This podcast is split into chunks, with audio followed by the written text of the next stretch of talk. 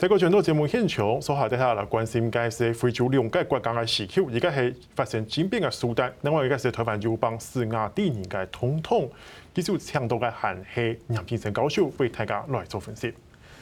教授，当然，呃，接下来我们来关心一下非洲这两个国家，尤其是苏丹这个国家才刚发生完政变，但这个政变其实也是有一点令人匪夷所思，就是说。这个军头明明已经是国家的头了，嗯、他还要把这个总理推翻。嗯，哎，大家外界好像看的有点不太清楚。哦，我觉得是这样子，就是说，第一个，这个苏丹的状况是两年前啊，这个执政差不多三十年的强人欧巴希尔被巴希尔被被推翻嘛。当时这个推翻呢，是我们讲说很多专业人士，包括医生、包括律师这些公务人，他们走上街头抗争。抗争的结果，军方呢忽然好像觉得说，我们干脆加入这一边，就去逼欧马沙尔呃欧呃巴希尔下台了。那这个等于是有种程某种程度也是政变，但是呢，大家把它解读为说是人民起义。对，好了，那就是两股力量嘛，就是军方因为它有有临门一脚的作用，对，所以新的政府就变成是这个民间的这些。抗议抗争的组织要跟军方合作，对，所以他们就成立这样的一个共同的一个政府啊，所以变成是当年发动政变的这个呃这个阿卜杜法塔啊古汉，他就变成是说他是第一个来决定啊，就是啊在他领导之下，然后请这个专业的这些啊这个民间的抗争的他们来做一个。就是过渡的政府里头负责做总理，对，那这样的一个情况，我觉得其实对大家都蛮期待，说明年二零二二嘛，是大概三年的，哎，三年的过渡是很长的。通常啊，我们看到发生军事政变，非洲联盟会要求你希望能够第一个就是你赶快提出你要进行，如果你要修宪，你修宪是；如果你不修宪，你要马上定一个这个所谓的选举的行程。要让我们知道你什么时候要举行多党的民主选举，然后要还政于文人政府啊。对，所以大概是一年到一年半，最就是不会超过两年。可是苏丹，我们大概说给了他三年的时间，结果在这个剩下一年就是时候，哎，剩下一年他结果他自己发动。那发动当然，我觉得苏丹的状况有很特殊的情况，就是说，第一个，他们会不会是又觉得说巴希尔可能要受审啊？他们有一些不平，中间还是有些支持的，但我认为更多的就是说，他们可能觉得说，现在的文人政府所带领的这个啊苏丹，感觉上，呃，第一个在疫情上面表现也不是很好，但更重要的，我觉得是各方还是有一些分离主义的运动，特别在东苏丹啊。是。那我们过去讲过，南苏丹已经脱离了，脱离了，但是在达佛地区也有这种。分离主义的倾向了哈，所以苏丹就是一个对军人来讲，我觉得说他们希望看到这个国家领土的完整，而不是希望看到国家崩崩解，所以这个是他们常常会对文人政府的一个这个批判哦，就觉得文人政府比较软弱。那这一次他自己，你明明在政府里头，那就已经掌权了，已经掌权了。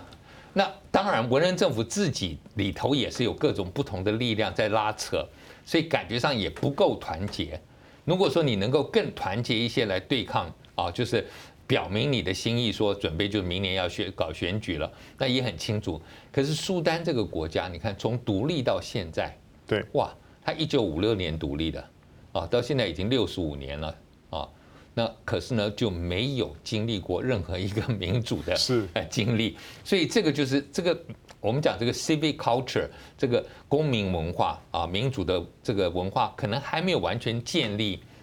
所以才会让军人觉得说有机可乘，还是说以军人强调这种什么爱国心啦、效率啦这些来对抗文人政府的时候，他们还觉得是可以就是 justify 啊，可以觉得合情合理。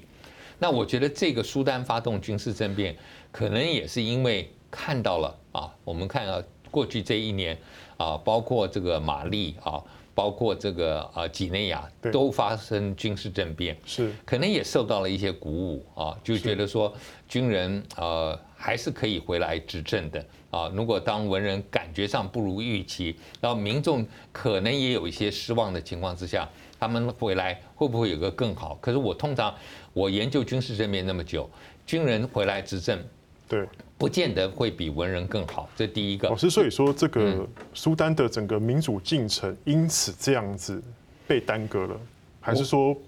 不太可能再发生了？我觉得会很久啊，这一次，这一次他虽然说他现在还承诺哦，哦，这个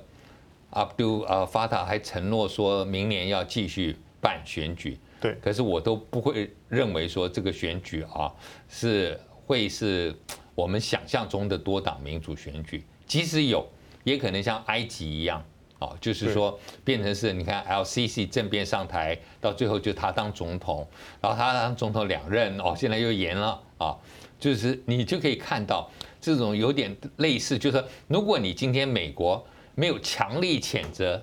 埃及的 LCC，那你凭什么谴责苏丹？啊，所以这个就是很尴尬的部分。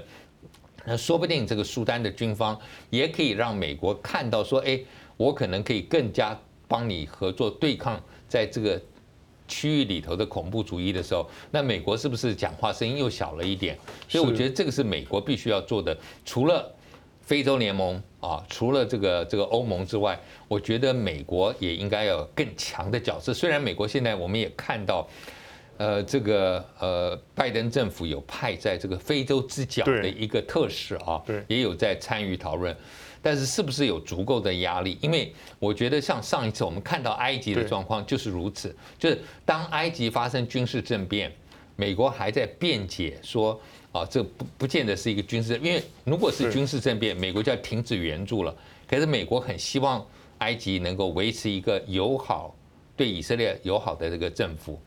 是穆斯林兄弟会绝对不是，但是军方是，所以美国就不讲话。那美国这种双重标准，我觉得碰到苏丹你就比较难了。是，老师，那接下来我们来看一下，就是另外一个非洲的，就是动荡的国家，就是我们的邦交国史瓦蒂尼。嗯，那这个这一次的动荡，其实好像也是维持了一段时间嘛，一直要求说。也希望这个国王能够下台，能够实施真正的民主。我觉得是这样子哦，就是其实从茉莉花革命啊，斯瓦基兰也有民众走上街头啊，然后一四年的时候也有，然后到最近也，他就是不时都有，但是好像每一次不久就回去了，就散去了。那可是这一次散去又集结，散去又集结啊，可以感感觉出来他们是有一些要对政府有些压力。那当然，大家希望说你你到底你的诉求是什么嘛？他们的诉求就是说，今天第一个，你总理不能再由国王任命，而应该要有国会多数同意啊，至少要展现说是国会同意的。史瓦帝尼现在有选举吗？呃呃，他有，他这个这个这个国会还是选的啊。是。那所以今天，但是大部分就是还是执政党的这个议员比较多，有一些这种反对的这个就是我们讲独立的。那可是这个是第一个，但第二个，他们希望把政这个国王的实权完全拿掉，是就变成是一个虚位的。可是你知道，这个是一个很大，就是说，如果说今天他愿意同意，我们讲恩斯瓦蒂愿意同意这个，会不会一下子就挡不住了？到最后，他连这个虚位的元首都保不住啊！我觉得这个是他最大的考量，就是说我今天如果要让步。从一个实权的国王变成一个像英国虚位的一个元首，会不会趁机追杀？因为到时候大家就开始觉得说，哎，你王室的花费这么多，我们凭什么要养你那么多？你还有这么多十几个妃子啊，然后你生活这么奢华，他会不会因此失去一切？所以就是他没有把握说，他今天让步还可以维持王室，因为我们看到。在二次大战之后，很多过去有君主的国家慢慢就脱离，就没有了啊。除了欧洲几个那个保守的，像比利时啊、什么挪威这些，还有国王嘛啊。但是大部分的国家，就是特别像在这个非洲，像伊索比亚，像过去在卢安达，他们这些这些国王就没有了啊。那所以，如果今天他让步，会不会这个就就就是等于是完全挡不住这股浪潮。那好，现在包括欧盟、包括美国、包括这个南南部非洲共同体，都希望能够对话啊，就是你政府跟这个抗议的这个民众团体来对话。可是现在反而变成是抗议的团体说我们不要对话。对啊，为什么不要？哎，所以这个就很奇怪了，就因为他们觉得说你对话等于是让步，让他觉得说他可以拖延。对啊，那我觉得这个是啊，因为前一阵子是好像大家要希望说能够有对话，结果可能感觉上面国王这边的诚意不够。对，那所以我觉得抗争的人现在根本不想对话了。那这个对。你介入的这些国际团体来讲，第一个就是，难道抗争团体对国际的这个社会不信任吗？应该也不会嘛。就是你包括还有非洲的团体在里头。对。那第二个就是说，他们会不会觉得说，我们对话，那就让国王又可以拖延时间啊？是。然后呢，我们对话是代表我们示弱了，所以他们可能还会继续抗争下去。所以这个是一个现在对台湾来讲，我们会非常关心，是因为我们的邦交关系好像就。建立在跟恩斯瓦蒂私人的关系上啊，当然跟他是很好。我们呃，台湾跟斯斯瓦基兰，就是说斯瓦蒂尼，我们这个交流也很多，包括他们来台台湾的留学生也很多。可是我也可以从他们的留学生口中啊，看到有一些如果跟王室没有关系的，他们也会对王室有些不满啊。所以我们可能多多少少还是要表态，就是说。像过去我们看到是说我们关心和平，对啊，希望能够有稳定和平啊，就是然后对话，但是可能还不止这个。现在要多关人权，哎，也可能在人权议题上面也要有一些表态啊，就是说又不能够伤到我们跟恩斯瓦蒂的关系，但是又让就说万一发生什么事情，我们至少还站在这个就是说比较正确的一方，就在人权的这一方，我觉得这个是蛮重要的。好，谢谢老师，不客气。